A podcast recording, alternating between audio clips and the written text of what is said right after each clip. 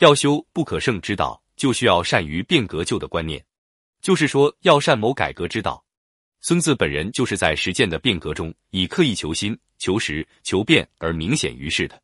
企业的改革要按规律办事，道在一定条件下确立，也要根据变化了的条件加以修订。企业内部的改革，总的目标是发展生产力，提高企业的竞争力，调动两个积极性：经营者的积极性和生产者的积极性。它的内容大致有以下几个方面：一是要完善领导制度；二是要改善企业的经营体制；三是要完善企业内部的经济责任制；四是要调整企业的组织机构，使之更适应于社会主义的市场竞争；五是要改革人事制度；六是改革分配制度；七是要完善企业的核算制度；八是要优化企业的政治思想工作。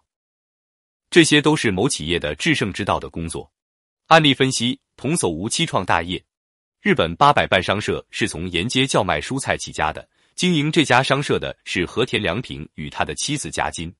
创业之时，和田良平夫妇深知自己家小业小，先天条件不足，只有勤奋工作，不断创造条件，才能在激烈的竞争中站住脚，才有可能得以发展和壮大。为此，夫妇俩把童叟无欺作为自己经商的信条。经过十多年的努力，和田良平夫妇终于有了自己的店铺。店号叫做八百伴热海分店，但是不久，热海市连遭大火，成千上万的人家被大火烧得一贫如洗，八百伴热海分店也被烧成一片灰烬。这时，八百伴有一批进货在大火后运到，由于许多菜店都葬身火海，热海的蔬菜价格暴涨。和田良平夫妇认为，现在大家都很困难，不能赚这笔不义之财，而且在这种困难时期，如果还以平价出售。更能证明自己讲求信义，真正童叟无欺，这关系到菜店的长远利益。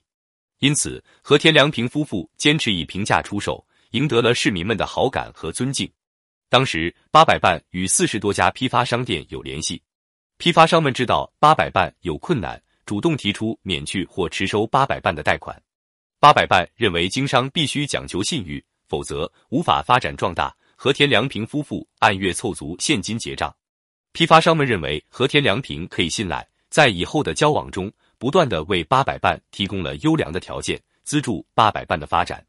一场大火，八百伴几乎被烧得一无所有。大火过后不久，八百伴却在废墟上建起了二层楼的商店，这不能不归功于和田良平童叟无欺、讲求信义的经营策略。和平良平夫妇在事业有成的基础上，将讲求信义。童叟无欺的经营方针进行了改革，大胆实行了明码实价经营。在当时的日本，敢于这样做的商店只有十家。这是以真正最低廉的价格向顾客销售最好货物。